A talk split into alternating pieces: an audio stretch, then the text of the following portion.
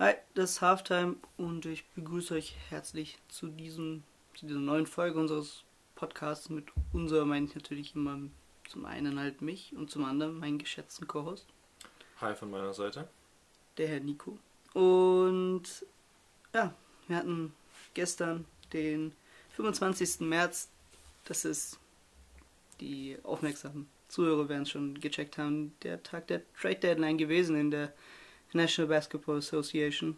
Und wir möchten einfach die eher größeren Moves mal uns einfach anschauen, von Team zu Team, die aktiv waren oder eher nicht so aktiv.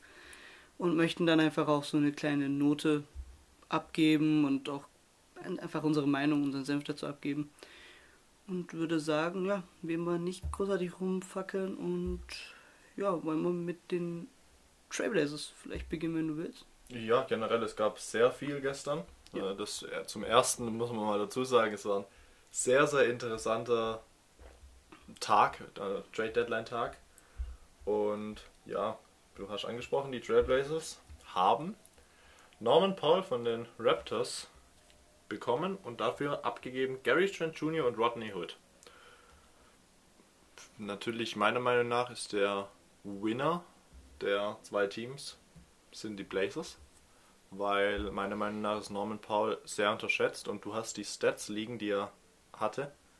Kannst du die mal vorlesen, wenn er Starter war? Und das waren 28 Spiele in der Saison, also das ist eine etwas größere Sample Size und da sprechen wir von 23,5 Punkten pro Spiel, 52,7% von from the field und 45% von Downtown. Dazu 86,2% Free Throw Shooting. Das ist wirklich unfassbar. Also wenn er das hält, wäre der einzige Spieler in der NBA, der über 20 Punkte averaged und halt 50 und 45 halt hat. Und du weißt genau, was bei den, bei den Blazers gefehlt hat, was meiner Meinung nach vielleicht so mal so eine wirklich legitime dritte Option ist. Das war die dritte Option, hat eben gefehlt, vor allem dann eben, äh, jetzt wenn man den Center mal wegzählt, also von den äh, Shooting-Positionen noch. Klar, wir hatten Gary Trent Jr. zum Beispiel, der dann mal in den wichtigen Momenten ein bisschen den Step machen konnte, aber es ist halt kein Norman Powell so. Und meiner Meinung nach war Norman Powell bei den äh, Raptors schon nicht der größte. Das heißt, er war mit der Rolle, ist es nicht unbedingt, muss sich damit nicht unbedingt anders einstellen. Es ist da recht gleich. Und wir hatten es ja vorhin schon gesprochen. Das heißt, wir werden eine Drei-Guard-Formation sehen und die Offensive wird vermutlich nochmal ein Stückchen besser werden bei den Blazers. Rodney Hood und Trent Jr. sind meiner Meinung nach nicht zu viel, denke ich, um mhm. abzugeben für, für Paul. Wie gesagt, Trent Jr. mag ich sehr. Hat auch vor allem, was das angeht, als äh, Roleplayer, also als der, der eben wusste, woran er ist und eben als Bankspieler kommt, keine Probleme mit gehabt. Aber jetzt verbessert man halt die Starting Five. Zu 100 Prozent und wie gesagt, ich fand halt gerade, wenn Spieler halt mal eng wurden und, und Gegner sich einfach darauf einstellen konnten, dass der Ball halt zu 100 Prozent bei Lillard sein wird und kommen, was wolle bei Lillard sein wird. Lillard das macht das nicht, weil er halt auf einem Ego-Trip ist, sondern weil er weiß, dass es halt das bestmögliche Basketball-Play ist, wahrscheinlich halt, wenn er den Ball hat. Und da du jetzt mit Paul einfach einen hast, der zuverlässig trifft. Ja, und nicht nur Paul, du hast halt jetzt eben, das war, das war eben auch noch kurz zu dem zu dir. Ähm, klar, primär hatte immer Lillard den Ball, aber wenn dann mal noch ein Pass rauskam zu McCollum, war das die einzige Option, die du, wenn du zum Beispiel gesagt hast, du gehst jetzt auf den Dreier, eben nur zu ihm gespielt hast. Das heißt, die Defense konnte sich konzentrieren, okay, Lillard oder McCollum. Und jetzt hast du eben, wenn Lillard den Ball hat, hat er dann die Option, Paul oder McCallum und dann ist für die Defense schwieriger und klar, ver, vergrößert sich um 50 Prozent die Waffen in dem Fall. Ja, und vor allem ist halt das Gute daran, wenn du, was glaube ich gängig ist, wenn Lillard den Ball hat in Close Moments, dass du ihn doppeln wirst wahrscheinlich, dann hast du tendenziell noch einen CJ McCallum, der, den du nicht einfach so freistehen lassen solltest. Du hast einen Robert Covington, der treffen kann. Ähm, Nurkic, sein Dreier, okay, aber dagegen ist er in der Zone ein Biest und du hast halt jetzt wirklich einen, der legitim von, von Downtown als auch von, also wirklich Finishes am, am Rim. Ist Paul wirklich sehr zuverlässig. Ich finde, haben die Blazers wirklich unterschätzt einen guten Move gemacht. der auch eigentlich nicht so krass erwartet war. Ja, zuvor. also Hat er kam aus dem Nichts. der, dass die Nachricht kam, dachte man sich so, okay, äh, davon habe ich jetzt noch nichts gehört, dass da irgendwie Gerüchte sind. Aber ist nicht schlecht. Also ich glaube, wir schätzen jetzt beide die Trailblazers, vor allem jetzt, wenn alle wieder zurückkommen. Es ist McCollum, wie gesagt, schon seit ein, zwei Wochen zurück. Nurkic kommt heute, das erste Mal wieder zurück nach seiner Verletzung. Und klar, wann Paul jetzt spielen wird, hängt ein bisschen an dem Corona-Protokoll ab und natürlich, wann sie ihn dann starten lassen. Aber der kommt auch in den nächsten ein, zwei Wochen, wird er dann auch spielen. Und dann hat man wieder, hat man eigentlich, wenn man die Verletzten jetzt weg sind, drei neue Spieler, die in den Starting Five rutschen. Ja, also wenn wir uns vor allem die Saison als Ganze anschauen. Und wir haben einfach auch am Anfang der Saison gesehen, wie gut CJ McCallum ist. Also Kommen jetzt auch wieder stark zurück. und kam genauso stark zurück und das, obwohl er so lange weg war. Was ich halt wirklich eher gerechnet hätte, wäre, dass man ähm, einen Aaron Gordon vielleicht ge ge äh, sich geaddet hätte. Wo ich auch tendenziell gesagt hätte, dass es ein Upgrade gewesen wäre. Aber dass man jetzt Paul hat, das kam aus dem Nichts und das ist kein Riesenverlust. Du hast gesagt, das sind zwei Rollenspieler, die man abgegeben hat für einen Starter und das ist für mich eher ein Upgrade, vor allem wenn man deine Meinung über Rodney Hood kennt. Das ist ein gutes Upgrade, glaube ich. Und ja, der Buyout-Markt könnte auch für die Blazers vielleicht Interesse wecken. Ich denke, Lillard hat eine gewisse Lobby. Na, ich glaube schon, dass er das Spieler ihn schätzen in der Liga. Ob Drummond vielleicht ein super Fit wäre, weiß ich nicht. Aber das wäre halt irgendwas, was du versuchst. Also du kannst auf jeden Fall, du hast Optionen zu 100 Man Prozent. hat auf jeden Fall viele Optionen, ja. Aber ich schätze jetzt mal die Blazers nicht unbedingt ein, dass sie sich da jetzt noch so im Buyout jetzt arg verbessern wollen. Denke ich nicht. Also vor allem jetzt, wenn was, du hast gerade Center angesprochen.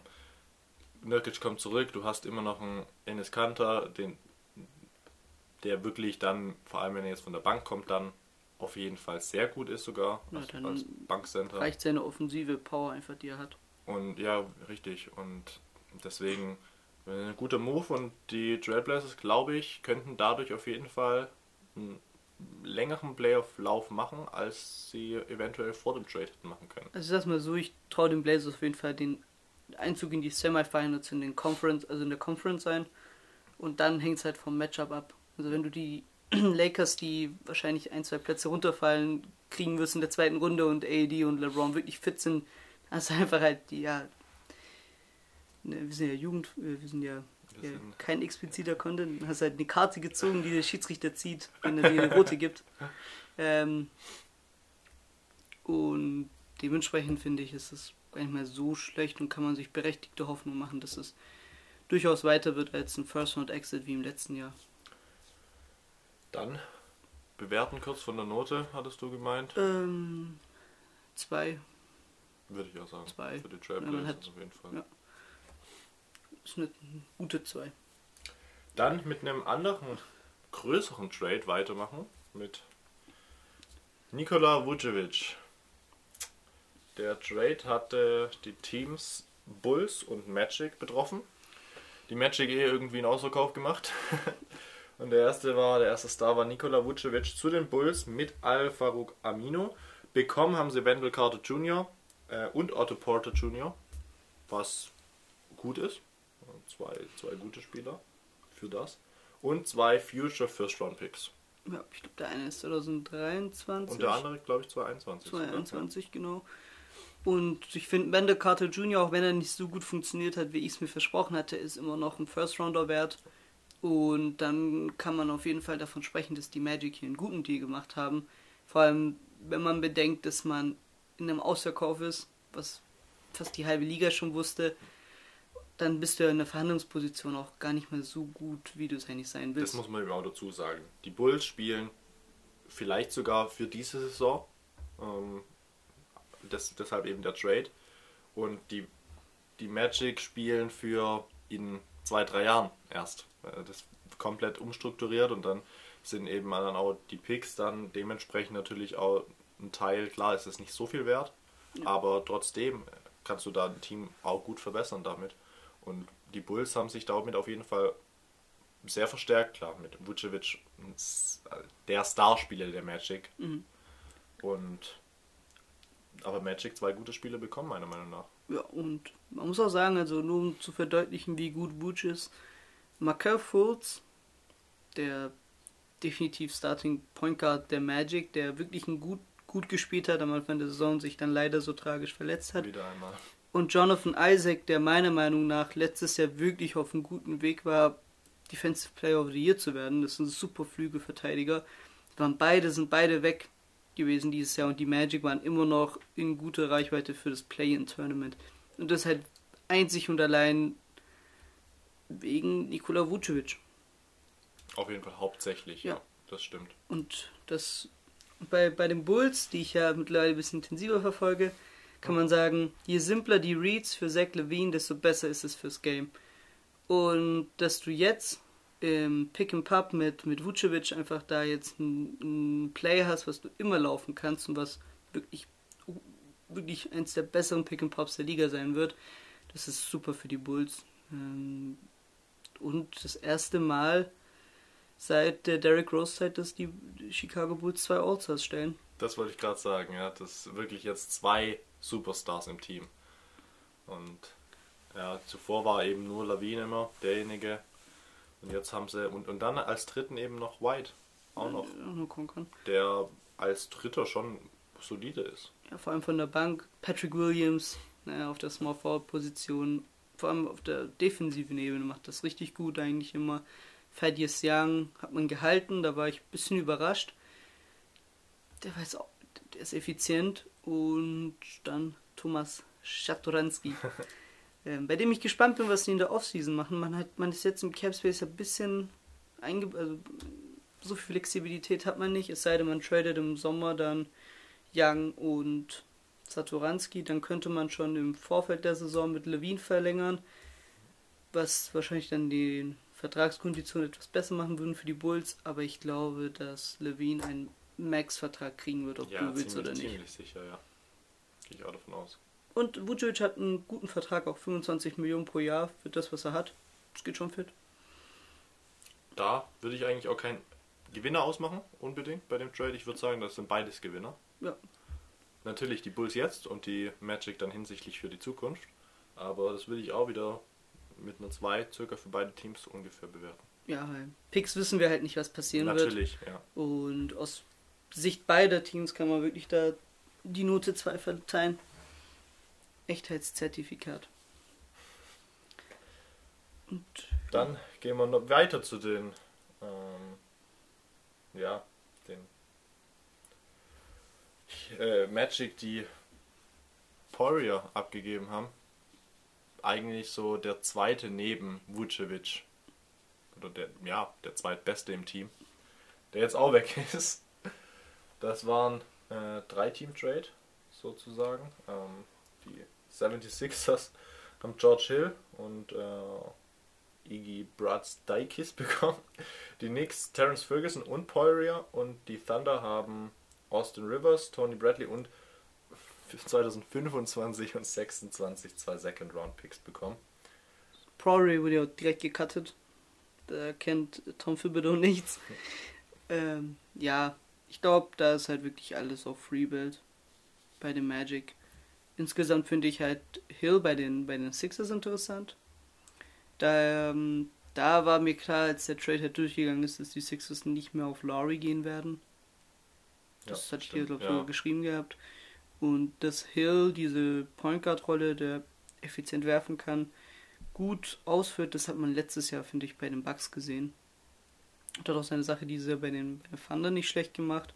Frage ist halt, was kann Ben Simmons offensiv am besten? Zum Korb, natürlich zum Korb Ja, ist er mega und sein Zone. Playmaking. Ja. Und wäre halt, also deswegen fand ich es war schon sinnvoll, vielleicht doch nicht auf Laurie zu gehen, weil du dann mit Playmaking vielleicht Simmons seine größte Stärke halt offensiv wegnehmen Ja. würdest. Da ist Hill eine, ich finde es mir auch günstigere Variante. Und eben auch noch eine Roleplayer-Variante noch. genau, mehr. wirklich also, ein Roleplayer. Ja. Der, der wirklich das auch annimmt. Ja. Weil mit Laurie hättest du wieder einen, der dann eben, und wir haben bei den 76ers dieses Jahr drei Stars mit Simmons, mit Embiid und mit Harris. Das muss man wirklich sagen, Harris ist ein Star. Die, mein, äh, auf jeden Fall diese Saison. Der hat dieses Jahr wirklich einen Step gemacht, um jetzt sagen zu können, er ist ein Star. Und ähm, das bringt er jetzt auch. Und vor allem jetzt gerade, wo Embiid raus ist, übernimmt er mehr und mehr. Ja. Und da hätte ich, glaube gedacht, dass es mit Laurie eventuell ein bisschen auch Schwierigkeiten gegeben hätte, vielleicht fürs Team und so. Haben sie eine Lösung gefunden, was dann die Breite ein bisschen verstärkt und keinem Spieler irgendwie was nimmt, äh, sondern einfach dem Team was bringt. Ja. Dementsprechend finde ich, kann man den Sixers den Umständen entsprechend, würde ich mal sagen, dass man halt nicht die Traumlösung, die sie selber hatten mit Laurie, das heißt, die wussten schon irgendwie, was sie machen wollen. Ich glaube, da kann man trotzdem 2 Plus geben. Ich finde immer, Darren Morey, ehemaliger, ähm, ehemaliger GM der, der Rockets, macht eigentlich immer gute Trades. Hat ja auch damals James Harden für einen Sportpreis bekommen gehabt äh, von, dem, von dem Thunder. Und mal schauen, also ich finde die Sixers sind dafür, dass man ohne Embiid in letzter Zeit spielt, seit ein, zwei Wochen und auch die nächsten kommenden Wochen das wahrscheinlich so bleiben wird, spielen das richtig gut. Vor allem, was bei denen halt wirklich stark ist, ist die Defense. da Fall, sind sie ja. halt wirklich dieses Elite-Team. Obwohl Embiid der der zweite, oder ja, eigentlich mit, mit Simmons der Verteidiger ist, bei den 76ers weg ist, sind sie defensiv trotzdem stark. Gerade und, und wirklich sehr stark, was du nicht gedacht hättest. Ich meine, das glaube, du hattest, hattest du nicht Simmons als DPOY? Ja. Ja. Und das Geile ist halt wirklich, ich glaube, wir hatten es kurz angesprochen, Embiid ist in der Zone halt der Chef. Alles drumherum kann Ben Simmons wirklich zu Tode verteidigen. Und es gibt so selten eine Konstellation, dass du solche zwei Spieler in deinem Kader hast. Dazu halt Doc Rivers sein, der immer defensiv funktioniert. Tobias Harris weiß, was er da macht. Der, der, auch wenn die Leute viel über Danny Green gelacht haben in den letzten Jahren, der ist vor allem, was dieses knüppelharte Verteidigen angeht, ist er nicht schlecht. Das stimmt. Dreier trifft er ja auch einigermaßen ja, wieder. Kam, vor allem, ja, ja, jetzt Dreier trifft er seit ein paar Wochen. Hat er da wieder seine, seine Hände gefunden und uns Gefühl. Richtig, Danny Green auch einer, der da nicht zu unterschätzen ist. Und dann eben über das ganze Team du auch so einen Ausfall mit wie Embiid auf jeden Fall ausgleichen kannst. Nicht, nicht natürlich 100% ersetzen, aber so wenig wie möglich so spüren, spüren lässt. Da muss man wirklich Doc Rivers nochmal ein Lob aussprechen. Das würde sogar sein Case, falls die Sixers das Top-Team werden, für Coach, of, für Coach of the Year wirklich nochmal pushen, dass er halt ein paar Wochen ohne seinen besten Spieler auf MVP-Level raus hatte und trotzdem halt Winning Basketball gespielt hat. Ja, das hatte ich ja auch gesagt, dass ich ihn an 1 sehe, Rivers. Vor allem, sie sind jetzt gerade Nummer 1 im Osten. Ja, Feibel auch super Verteidiger, wollte ich nochmal erwähnt haben. Dann du wolltest, ja, zum, zum, zum nächsten Trade, du wolltest über den Trade der Spurs und der Warriors reden. ja, Cash für Marquise Chris, wenn es mich nicht täuscht. Also die, die, die Spurs haben Marquise Chris bekommen von den Warriors und äh, Cash Considerations und die Warriors haben äh, die Draft-Rechte äh, zu Katie Lane bekommen. Dann lasse ich dich drüber reden als, als Spurs-Fan. Marquise Chris ist wirklich ein guter Basketballer. Die Leute vergessen das und der bringt jetzt auch auf der Big-Position eine Dynamik, die man auch gebraucht hat. Er ist einer, der letztes Jahr bei den Rockets spielen konnte. Das heißt, er hat auch den Dreier in der Hand. Das kann schon wirklich gut funktionieren. Was bei ihm halt dazu kommt, er ist ja halt gerade verletzt. Aber wenn die Spurs eins sind, dann die professionellste Franchise der Liga, da bin ich wirklich fest von überzeugt. Da lauf, laufen die Dinge eigentlich, abgesehen von dem Kawaii-Theater vor mittlerweile drei Jahren, lief da eigentlich alles, alles perfekt. Es müssen drei Jahre sein. Ja, drei Jahre, ich habe überlegt, drei oder vier, ja, drei. Es läuft alles perfekt dahingehend, vor allem was halt die medizinische Abteilung angeht.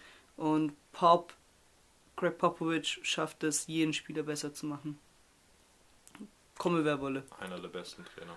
Aller Zeiten. Ja. Und dementsprechend bin ich da wirklich sehr optimistisch. Das wäre cool, wenn er langfristig bleibt. Mal schauen. Die Spurs sind eh ein Team, was selten Trades macht. Mid-Season vor allem. Das heißt, man hat sich schon was gedacht. Wenn dieses Angebot auf den Tisch lag, musste man sich wahrscheinlich auch. Natürlich hat man sich dann Gedanken gemacht, sonst hätte man es nicht gemacht. Ähm, aber bei den Spurs erst recht. Ich hoffe, das funktioniert. Hat man da zumindest was gelöst, weil ich finde, auf den auf der Guard-Position ist man gut besetzt mit der Jonathan Murray, man hat White. Ähm, Lonnie Walker ist natürlich so Guard, Forward, kann beides. Calvin Johnson, mega, hat ja dieses Tim Duncan-like Spiel ja, gehabt, 2020. Ja. Sehr gut, auch dieses Jahr wirklich. Man hat Samanic, ähm, man hat, oh, äh, äh, Wazelli? Nee, Wazel, fuck, Wazell, glaube ich. Ne, genau, Wazell. Hat man dieses Jahr in der ersten Runde geholt gehabt, der auch funktioniert, was selten der Fall ist, dass Pop direkt in im ersten Jahr so viel Einsatzzeiten gibt. Das funktioniert schon gut bei den Spurs. Bin da optimistisch. Frage ist halt äh, generell jetzt, das hat eigentlich nichts mit Lamarcus Aldridge zu tun, aber du bist halt auf dem Big-Position, abgesehen vom Pörtl, vielleicht nicht ideal besetzt. Und das wird halt in Richtung Play-in-Games wird es halt richtig kritisch. Wenn sie die Play-ins schaffen sollten. Ja. Weil da warten schon potenzielle Mismatches. Grauenhaft wäre es natürlich, wenn man in den Play-in-Game die Lakers kassiert. Ich hoffe es mal nicht. Man muss halt schauen, dass man jetzt gewinnt. Ne? Die Lakers dazu, vielleicht überraschend, wenn wir jetzt gerade sagen, die Lakers im Play-in-Tournament. LeBron fällt vier bis sechs Wochen aus. Ja. Und AD wissen wir auch noch nicht, wie lange jetzt noch ausfällt. Vermutlich immer noch zwei, drei Wochen zu Ungunsten meiner Fantasy-Punkte, aber trotzdem, da sind eben die zwei Big Stars weg und man sieht es in der letzten Zeit, sie verlieren dann eben Spiele gegen Mannschaften, die winnable sind, sagen die, so. die normalerweise locker gewonnen würden mit beiden Ja. und wahrscheinlich auch mit einem der zwei. Aber so fehlt halt, das hat man jetzt auch im Spiel gesehen, zum Beispiel gegen die ähm, New Orleans Pelicans jetzt vor zwei Tagen, vor Zwei drei, Tagen sind drei, zwei Tagen, die haben grauenhaft gespielt. Also tatsächlich, die hatten bis, bis zur ersten Timeout einfach grauenhaft gespielt. Vor allem was die Offensive angeht. Defensiv sind sie immer noch sind sie ja tatsächlich statistisch immer noch das beste Team. Aber offensiv lief da einfach nichts. Du hast halt einfach die Creator offensiv nicht da. Klar, du hast einen Dennis Schröder bei den Lakers, der jetzt natürlich den Step machen muss. Aber du hast eben, merkst du eben. Und deswegen ist es tatsächlich möglich, dass die Lakers abrutschen auf 6 oder weiter hinter. Ja, also sieben, glaube ich, ist noch in dem Play. Muss aber dann nur ein Spiel gewinnen oder so. Acht, glaube acht natürlich dann Ja, auch. es ist 7 bis 10 Spiele äh, im sieben Play. bis zehn Spiele Play-In. Da muss man schauen. Bei den Spurs ist, glaube generell einfach dieses Jahr ist, setzt man viel auf intrinsische Veränderungen. Und den einzigen Big Move, den ich gerne gemacht hätte, wäre natürlich auf Vucevic zu gehen. Da hätte man von mir aus auch Lonnie Walker, auch wenn ich seine Haar, Haarpracht vor ein paar Jahren noch sehr, sehr, sehr ansprechend fand. hätte man auch abgeben können. So ist es nicht geworden. Mal schauen. Ich finde, das macht gut Sinn bis jetzt, wie es läuft. DeMar Rosen Vertrag läuft aus. Da sollte man vielleicht Gespräche aufnehmen, auch wenn er wahrscheinlich gehen wird, aber Versuch wäre es wert. Und ja, Gehen wir zum Trade, der die Deutschen beinhaltet. das stimmt. Und doch auch ein bisschen überraschend. Ist ein Drei-Team-Trade wieder einmal. Mit den Bulls, den Celtics und den Wizards. Die Wizards bekommen Daniel Gafford und Chandler Hutchison. Die Celtics bekommen Luke Cornett und unseren deutschen Mo Wagner. Und die Bulls bekommen Daniel Theiss, äh, Daniel Theiss, Daniel Theiss, den anderen Deutschen, Javante Green und Joy Brown Jr. Oder wie die Amis sagen, äh, Daniel Fies. also, ich habe ja, gut. fang du an. ich hab gelesen, dass er wahrscheinlich in der Free Agency gehen wollte. Laut Boston Celtic Fans, wie valide die Quelle ist, weiß ich nicht. Aber insgesamt finde ich, macht das relativ wenig Sinn, es sei denn, man sagt, okay, Robert Williams, wir, wir spielen richtig small und wir packen dich auf Center. Das wäre das Einzige, wie ich es mir erklären kann, weil Mo, auch wenn ich sage, dass er wirklich Qualitäten hat, vor allem sein Dreier, ist halt trotzdem unterm Strich am besten, wenn er vielleicht von der Bank kommt. Hat jetzt bei den Wizards ein paar Spiele gestartet, wo er dann auch gut war, wo Robin Lopez zum Beispiel den Starterposten eben dann geklaut hat. Aber es ist kein Daniel Theiss, vor allem was Defense angeht nicht. 100%. Und das ist das, was bei den Celtics halt mehr fehlt als Offensive. Du hast offensiv bei den Celtics, hast du mit Brown, mit ähm, Tatum, Tatum, genau. Walker. Und, und Walker hast du drei Stück, die halt einfach scoren können. Und defensiv hast du, was Celtics angeht, Marcus ich sagen, Smart. eigentlich nur Marcus Smart, der sehr Ja. gut ist. Aber das war's dann halt schon. Und so richtig den, den Big Man-Verteidiger hast du nicht. Klar, Williams macht ein paar Blocks so äh, gut, aber ich meine, so wirklich der Center und das hat Thais sehr gut gespielt. vor allem, Zu Recht auch Starter gewesen. vor allem, ich glaube, Celtics, also wir sprechen von Teams, die sich jetzt am Playoff-Erfolg messen, wie gut die Saison war und wie nicht. Die Frage ist halt, wie möchtest du halt einen Joel Embiid dann verteidigen? Klar, das Auf fällt kurz halt, oder lang ja. wirst du ihn fit auftreffen in den, in den nächsten Conference Playoffs. Selbst ein Janis wird, wird, wird ein riesen Mismatch sein. Ist, wobei, na, Janis kann es noch verteidigen, aber Joel Embiid, nimm einfach das. Und wie willst du Joel Embiid verteidigen? Wenn du sagst, ich mache ihm die Zone irgendwie dicht, nehmen wir alles zumauern, der kann halt auch einen Dreier werfen. So einfach ist es nicht und ich denke halt nicht, dass Robert Williams, auch wenn es sehr cool aussieht, wenn er so high jumpt und den Ball irgendwie blockt, dass er Joel Embiid in seiner Pocket haben wird. Ja, und da ist es halt, ich glaube, also da kann Wagner zum Beispiel Thais nicht ersetzen und deswegen ist das für die Celtics meiner Meinung nach ein Trade, der eher ein Verlust war und den ich glaube eher schlechter bewerten würde. Gebe ich ein D. Ja, wollte ich gerade auch sagen, wie eine 4, circa ein D, ja. Dafür die Bulls, Gut. gut, zu Vucevic und Und Thais. Und ist ein guter Frontcourt. Also die Starting Lineup, die sieht echt nicht schlecht aus. Satoranski, Levine, Patrick Williams, Daniel Theiss, oh, Daniel Theiss, Daniel Theiss und eben Vucevic, das hat schon Hand und Fuß. Ja, dann wird Thais halt eben auf die Forward-Position umspringen wieder, was er natürlich bei den Celtics jetzt als Center gespielt hat, aber für ihn jetzt nicht schlimm. Er wird ziemlich sicher trotzdem starten. Klar, es dauert immer ein paar Wochen, aber für Thais finde ich, also ein bisschen schade finde ich für Thais trotzdem, Ich weil er halt jetzt eben bei einer Franchise ist, die nicht das Winning-Gehen hat. Ich verstehe, was du meinst. Ne, Die Celtics sind die Prestige-Franchise Ja. neben den Lakers. Und ich glaube, er hat sich halt wirklich wohlgefühlt dort. Also das ist ein nicht zu unterschätzender Faktor. Trotzdem glaube ich, dass vor allem jetzt das Prachtstück seines Games, die Defense, noch mehr hervorstechen wird. Weil Vucevic ist nicht so ein schlechter Verteidiger, wie er gemacht wird. Aber er ist jetzt kein...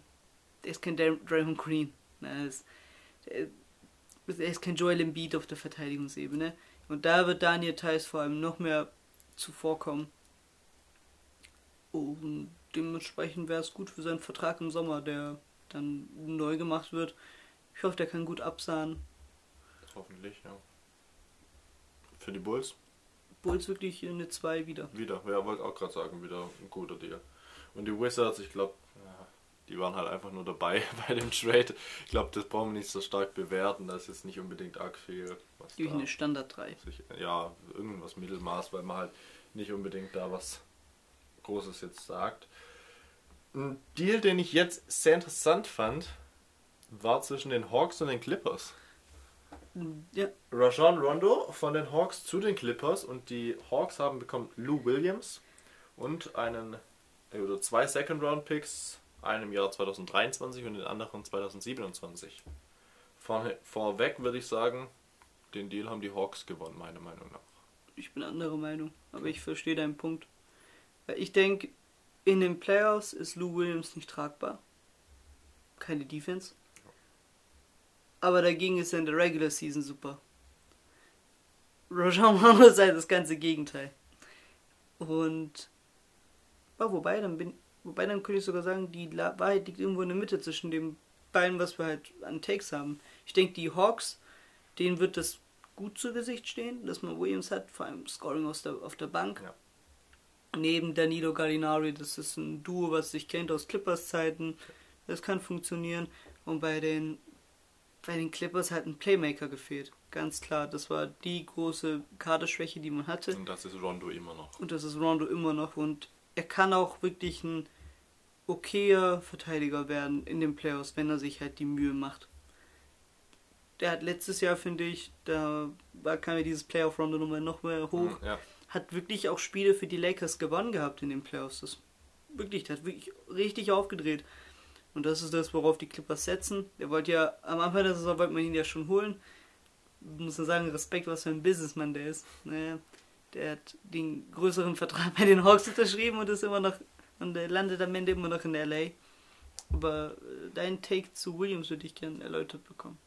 Nee, ich finde einfach mit Rondo, also vom Typ her sind sie recht gleich, die Playmaking Ability fehlt ein bisschen, aber die Clippers sind, also deswegen ist es für beide gut. Äh, Clippers sind halt das Team, was um den Titel schon spielen will auf jeden Fall, Hawks eher nicht. Und ich glaube, dass das halt ist auch eine bisschen günstigere Variante, ähm, was natürlich dann auch für die nächsten Jahre und dann für die nächsten Verträge dann eben noch ein Vorteil ist. Und das finde ich ist auch ein Faktor, der mir da jetzt nicht ausklammern darf, weil es kommen dann auch irgendwann neue Verträge für zum Beispiel Trey Young, der mhm. dann auch teuer sein wird und dann brauchst du eben jede mögliche oder jede, jede Million, die du mehr an, an Cap Space hast. Und klar, Second Round Picks, da braucht man nicht arg viel drüber reden. Das ist sehr selten, dass da wirklich ein Talent kommt in der zweiten Runde, der dann wirklich zu einem Star wird, eventuell. Ja.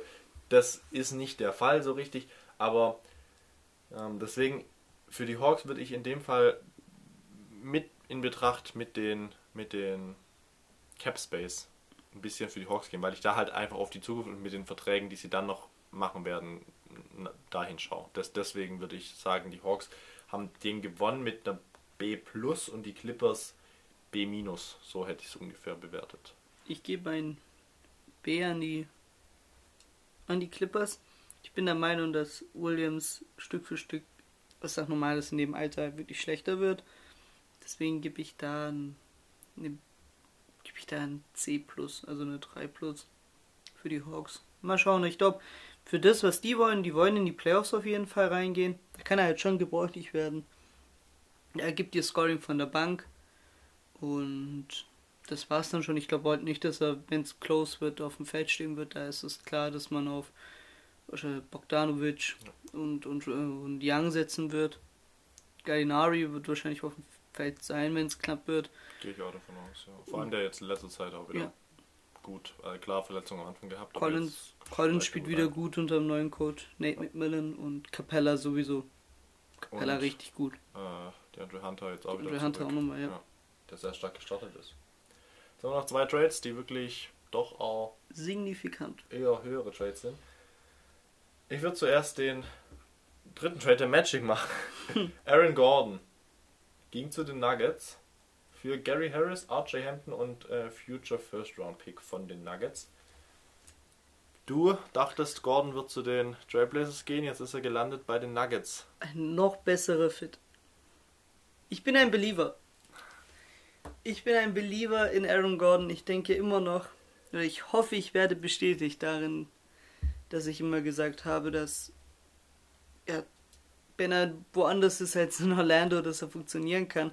Und hier macht es halt wirklich Sinn. Was hat den, was hat den Nuggets gefehlt dieses Jahr im Vergleich zur letzten Saison? Jeremy Grant.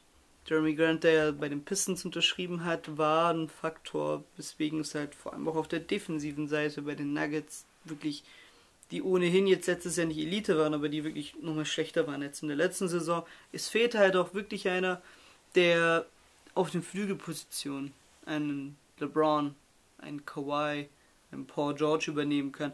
Und das kann Aaron Gordon. Der hat eine Wingspan, die ist unfassbar, eine Athletik, die saustark ist. Und man ist nicht mehr abhängig von Aaron Gordon, seinem Scoring, was Leute früher vielleicht bei den Magic ihm, von ihm erwartet hatten.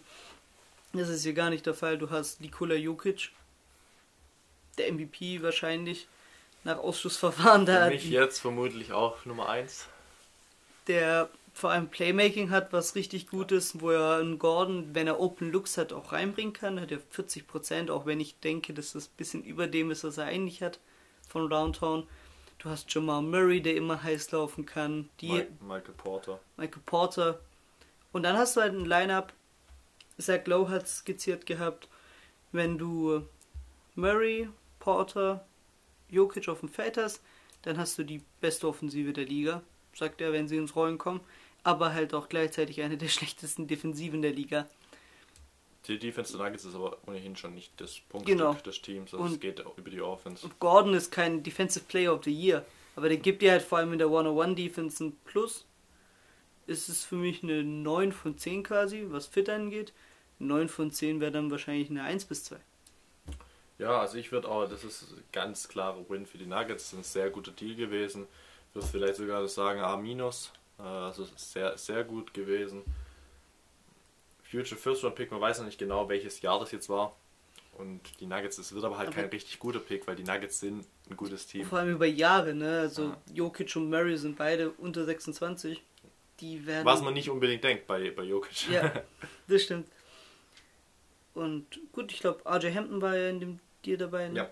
Das ist ein Projekt für die, für die Magic, was sicherlich interessant sein wird. Der kann funktionieren, da bin ich bei ihm schon Wie optimistisch. gesagt, Magic, Projekte und Picks für die Zukunft, das ist eben das. Und Gary Harris ist ein bisschen schade. Da sind Verletzungen leider echt. Ja, Verletzungen haben ihm wirklich nicht gut getan. Letztes Jahr zum Beispiel in der Serie gegen die Jazz. Die Nuggets werden die Serie nicht gewinnen, wenn Gary, Gary Harris mit seiner Defense halt nicht zurückgekommen wäre aus seiner Verletzung. Der ist immer noch ein Unterschiedsspieler, vor allem auf der defensiven Seite. Aber ja, Verletzungen leider oft bei guten Spielern, die dazwischen funken. Kurz zuvor nochmal, ich hatte vorhin über Poirier geredet. Ich habe, ähm, wir wollten über Evan, oder hatte ich gemeint dabei bei den Magic. Äh, Stimmt nicht bei den Knicks. Ähm, jetzt über Evan Fournier Ah, von den Magic, niemals den Namen googeln. der zu den Celtics gewechselt ist. Und die Magic dafür Jeff Teague und zwei Future Second Round Picks bekommen. Ihr merkt, Future, Future Picks für die Magic. Das sind sehr viele. Jeff Teague ist jetzt kein Projekt. Definitiv nicht. Das ist eine Hülle seiner selbst. Ja, also Ist ein guter Deal, aber das Vertrag läuft ja eh aus. das, das wollte ich gerade sagen, so es ist nichts für lang. Aber Und in einer Jordan Clarkson-Rolle kann er halt wirklich aufblühen. Bei ihm ist halt, also als ich das mitbekommen hatte, der ist halt in den Playoffs immer so schwach gewesen, dass ich in meinem Kopf halt, also vorne, dass ich in meinem Kopf halt nicht sagen kann, das ist ein guter Deal, aber man muss bedenken, in den Playoffs bei den Magic war er halt der zweitbeste Spieler im Team, der den zweitbesten Verteidiger auf sich gehetzt bekommen hat. jetzt halt nicht mehr. Genau, und deswegen kann das vielleicht in so einer John Clarkson-Rolle gut funktionieren. Mal schauen, was Brad Stevens und Danny Ainge sich da überlegt haben. Also ich gehe mal auch davon aus, dass er vor allem am Anfang erstmal nicht in die Starterrolle rutschen wird. Er wird von der Bank kommen, gehe ich davon aus. Und ja, wie gesagt, dann tut der echt gut, weil die, die Celtics spielen es eh immer so, dass nie beide raus sind. Also Tatum und Brown ist eines eigentlich immer auf dem Feld. Und jetzt kannst du dann eventuell auch mal sagen, okay, wir geben beiden mal eine Pause. Klar, du hast immer noch, noch Walker, aber jetzt den mal nicht beachtet, kannst du immer noch beiden mal eine Pause dann, oder länger geben, wenn du weißt, okay, du hast Fournier, der halt wirklich scoren kann. Und ich finde, Fournier ist wirklich ein bisschen unterschätzt m, für das, was er vor allem gezeigt hat bei dem Magic. Und jetzt bin ich, ist nur die Frage, wie kann er das jetzt zeigen mit einer anderen Rolle äh, im Team? Und effizient ist er ja in seinem Scoring. So ist er nicht, also ist jetzt keine, der High-Volume-Shooting braucht, um zu funktionieren. Sondern der ist effizient. Da bin ich halt, gesagt, einfach gespannt, wie das Ganze funktionieren soll. Der ja ganz äh, sympathisch gesagt, ja, hey Leute, hey liebe Celtics-Fans, äh, ich bin Ivan, Ivan Fournier, aber googelt nicht meinen Namen. Also wirklich, googelt echt nicht seinen Namen. Das ist echt nicht schön. Gut, dann Zu deinem Highlight. zu meinem Trade. Highlight, richtig. Und da, ja, habe ich schon Freude. Ähm, es betrifft die Heat und die Rockets. Die Rockets haben Kelly Olynyk, Avery Bradley und einen 22 2022 Draft Pick Swap bekommen. Dafür haben die Heat Victor Oladipo bekommen, den die Rockets zuvor bekommen haben von den Pacers mit dem Deal von James Harden. Die sind meine größten Verlierer. Des, Die, der Saison und des Trade? Deadlines, ja. ja, Also ganz kurz, man hätte ganz einfach Karis LeVert und Jared Allen haben können. Ja. Um, jetzt hat man einfach gar nichts. Ja, Also Dante Exum ist noch von Trade da. Ja, ja, das stimmt. Man hat viele Picks. Victor Oladipo war immer jetzt zusammen mit, mit äh, Wall sehr gut. Und ich halte von Oladipo sehr viel. Und er kann ein All-Star sein. Klar, letztes Saison verletzt gewesen, jetzt dieses Jahr erstmal wieder fit. Ich glaube bei den Heat, die Heats sind jetzt ein Finals-Kandidat. Oder kö- könnten ein Finals-Kandidat werden. Man muss Denn- auch erwähnen, ganz kurz, man hat noch Marcus Aldridge dazu bekommen per man hat Marcus Aldridge dazu bekommen per Buyout, was Kelly Olynyk ersetzt. Ersetzt, ja. Und der war eh nur nominell Starter, also der war relativ schnell weg. Weiter. Zu den, zu den Heat jetzt. Also man hat jetzt in, den letzten, in der letzten Zeit sind die Heat wirklich ein Team, was von den Records her sehr gut ist. Die haben sehr, sehr schlecht gestartet, weshalb sie jetzt immer noch außerhalb der Playoffs äh, so richtig sind. Weil eben da am Anfang einfach nichts lief, weil erstens bei den, sie hatten Corona ging ins Team, das heißt, und, und da die Regeln ja in der NBA sehr streng sind, was das angeht, fielen da eben die Spieler nur die Kontakt mit jemandem hatten, einfach mal für 5, 6 Spiele aus. Und jetzt hat man alle zurück. Man hat wieder Bam Adebayo, Jimmy Butler ist auch wieder fit. Äh, ein Tyler Hero wird langsam warm. Ein äh, Goran Dragic ist, kommt auch immer besser ins Spiel wieder rein. Und wenn du jetzt noch einen Victor Oladipo dazu hast, der eben auch dann mal neben Butler dann mal das so in entscheidenden Situationen übernehmen kann, ist das für die Heat sehr wichtig. Und hat ein bisschen Playmaking auch in sich.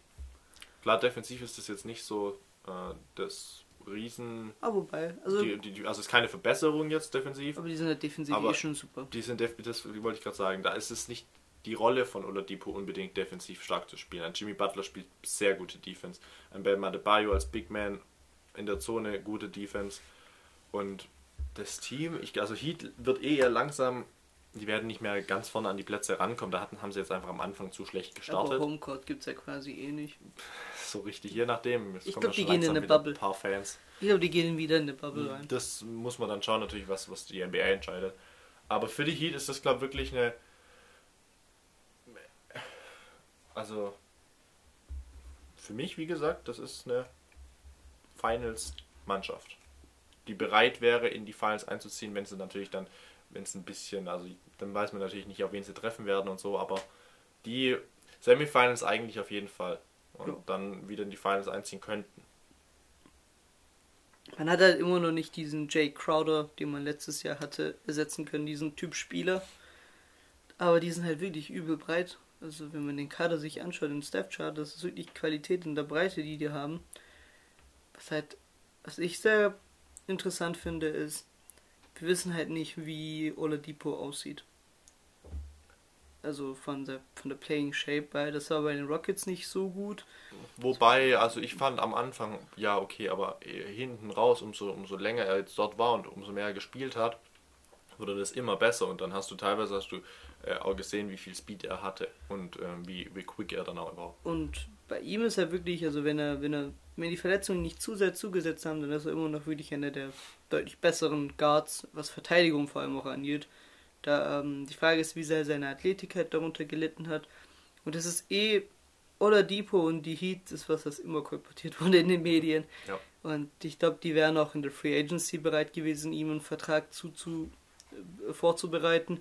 Aber warum nicht ihn direkt schon in deinen Händen haben, schauen, wie gut das funktioniert, wie stabil das ist und dann ihm im Sommer den Offer geben. Das ist ein sinnvoller Move und dementsprechend sind auch neben den Nuggets sind die Heat für mich der größte Gewinner des Deadline Days, da man halt ich muss schon sagen, ich habe die, also wenn du Tiers gerankt hättest, hätte ich sie in diese zweite Tier gehabt, eben nicht das absolute Top-Team im Osten. Ja, das wären, ja. wären, werden die, das wären in meinen Augen die Sixers, Bugs und die und Bugs Netz. und Netz gewesen. Aber jetzt sind sie auf jeden Fall mindestens Borderline, jetzt wenn nicht sogar ja, schon drin. Ich würde jetzt eigentlich, jetzt würde ich eben sagen, Tier 1 sind die vier Teams jetzt mit den Heats so. Und dementsprechend muss man sagen, also man hat wirklich ein Up Upgrade halt auch reinbekommen und Kenny Olynyk ist ersetzbar. Ja, auf jeden Fall. Und deswegen würde ich diesen Trade wirklich als am besten bewerten tatsächlich. Und habe ich eine glatte 1 gegeben, weiß ich nicht, aber ich mache es einfach.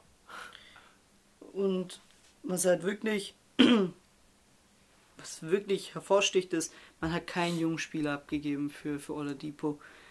Ein Second Round, man hat nicht mal einen First Round abgegeben. Das wollte man, Hero wollte man unbedingt nicht abgeben. Ja. Das war ja das, war ja das, viele Teams wollen Hero haben, aber das haben die Heat immer schon verneint. Sie wollten Hero nicht abgeben, haben sie jetzt auch nicht und so, dann hatten sie alles, was sie wollten. Deine, also, deine Bewertung für die Heat? Mm, A, wie ja. 1. Vor allem jetzt in der Breite, also mit mit mit, äh, mit Lamarcus Aldridge hat man da auch wirklich einen, auf der Power 4 Position einen guten Pick gemacht, äh, einen guten Spieler noch dazu geholt. Da kann man echt gespannt sein. Ich finde, wie gesagt, du kannst auch Small gehen, du kannst einen Iguodala auf Power Forward spielen lassen, kannst einen Trevor Reese auf Power Forward spielen lassen. Es ist nicht so, dass die beiden das noch nie gespielt haben. Und Marcus Aldridge auch, der vielleicht defensiv ein Mismatch dann natürlich wäre. Ich glaube eh, dass er von der Bank kommen wird. Und dann stellt es einfach halt einen Adebayo neben ihn und dann kann Adebayo das meistens ausgleichen, weil der wirklich ein super Plusverteidiger ist. Und ja. Dann hätten wir die Trades alle durch. Ja. Die gestern waren. Also klar, es waren zuvor schon ein paar Trades, aber. Eine Sache noch. Ja. Die Lakers, finde ich, die hätten auf Laurie wirklich pushen sollen. Ich glaube, an Taylor Horton Tucker hat es gescheitert, dass man den nicht abgeben wollte. Den, ja, ich glaube auch. Also den wollte man ja behalten, weil er halt schon gezeigt hat, was er könnte für die Zukunft. Ich glaube aber, dass die Lakers für, für Drummond gehen und den eben durch Buyout dann holen. Klar, dann hat man nicht den, den Shooter, aber eben einen Verteidiger dann nochmal dazu. Und wenn dann alle zurückkommen, wenn dann ein LeBron und ein AD zurückkommen, klar, man hat, also Laurie wäre halt der Shooter, man hat, Lakers haben nicht so richtig den äh, Kai Kusma, aber der ist nicht hat erwartet, also bringt dieses so nicht das, was erwartet wurde von ihm.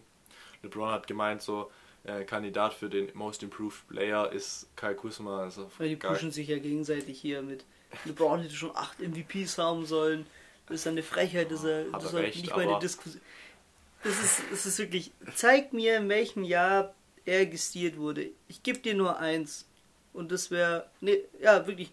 Dieses Jahr, als er halt von den, als er zu den Heat ging, da war er wahrscheinlich schon besser als Derrick Rose und weil er so unbeliebt wurde in den Medien, hat er ihn wahrscheinlich nicht bekommen. Aber das ist, das ist wie bei Allstars, bei den Allstars. Man, man sagt halt, das ist ein Snap, aber wen willst du dann halt rausnehmen? Das ist wirklich. Ja, Jahr kann, hättest du es auch geben können, aber es ist kein Fehler, es ihm äh, es Antetokounmpo zu geben. Aber acht MVPs, das ist doch. Das sind vier MVPs Ja, das mehr. ist vielleicht ein bisschen übertrieben, aber ich meine, nur vom Grunde genommen, äh, jetzt, wir, wir schweifen jetzt ab, wir wollten eigentlich nur über Kusma gerade reden, der das eben nicht gemacht hat, deswegen wäre Lowry schon gut, aber ich, also ich glaube für die Lakers ist es gut, dass es jetzt nicht geklappt hat, meiner Meinung nach. Ich hätte gepusht, ich sag's dir ehrlich. Ja. Man hat eh die auf die Zukunft ein F gegeben, als man halt die ganzen äh, Spieler für Davis gegeben hat, was ja normal ist, wenn du LeBron hast, dann waste nicht ein Jahr von ihm. Und das hast du ja letztes Jahr gesehen mit einem Titel. Und, und dementsprechend wäre ich schon auf Lowry gegangen, weil der hat Championship-Erfahrung. Ja, aber ich haben die glaube, meisten Kader der Lakers die Frage, natürlich auch. brauchst du eben solche wirklich drei Spieler davon? Ich glaube, ja, sind, vor allem anstatt lieber einen Drummond zum Beispiel haben, was dann defensiv nochmal eine Stütze ist und für die Rebounds. Ich finde, der ist nicht mehr so ein guter Verteidiger, wie, wie du ihn machst. Ich bin bei Drummond wirklich ein bisschen kritischer. Der gibt ja Defensive Rebounds, Blocks hin und wieder. Aber wenn es zum Beispiel ums Rotieren geht, finde ich, ist er nicht so gut. Und dann wäre halt ein Lowry meiner Meinung nach besser. Vor allem immer- jetzt in dieser Phase, wo beide ausfallen, in Davis und LeBron, wäre ich schon der Meinung, dass ein Lowry die Mannschaft einigermaßen gut hätte führen können. Ja, klar, jetzt in der Phase, aber Allein durch Erfahrung. ja, da- das da stimme ich dir zu, aber im Grunde genommen bin ich anderer Meinung, schon gesagt. Äh, Ich glaube, die Lakers kriegen es auch so hin. Und Ja. sie werden zu den Players werden beide vermutlich wieder fit sein. Und Hoffentlich. Dann, und dann sieht die Welt ganz anders aus. Deswegen, ich glaube, so ist, wie es gelaufen ist, eigentlich gut soweit. Und dann geht LeBron auf Titel 5. Wenn beide fit sind. Wenn beide fit sind, klar. Aber wen siehst du vor eigentlich? Äh, kurze Preview. Wenn äh, alle drei fit bei den Nets oder, also die Nets, wenn alle drei fit sind? Na dann, wenn das das Final wäre, quasi Lakers ähm, gegen Nets. Ich bin immer noch Team Lakers.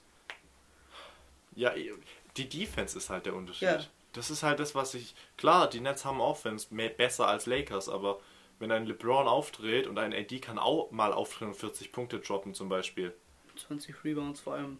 geht auch möglich. So, dann, und dann ist eben die Defense noch da, deswegen sehe ich da den Notch noch ab bei den, bei den Lakers auch tatsächlich, wenn sie natürlich alle fit sind. Und man hat es Ja. ganz am Anfang der Saison gesehen, wo alle fit waren, war das auch das beste Team. Ja, ohne Diskussion. Und vielleicht ist es auch gut, dass man diese Breite, die man hat, nicht abgegeben hat für, für Lowry.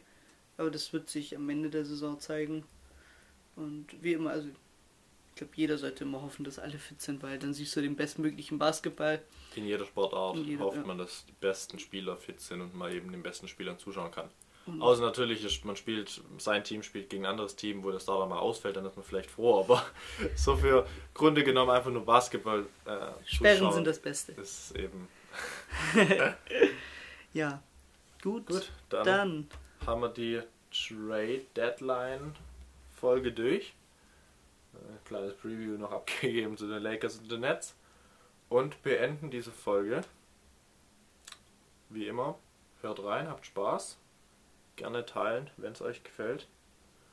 Und ihr werdet, das ist die Folge zum Basketball und ihr wisst, unsere NFL Offseason Reihe geht weiter.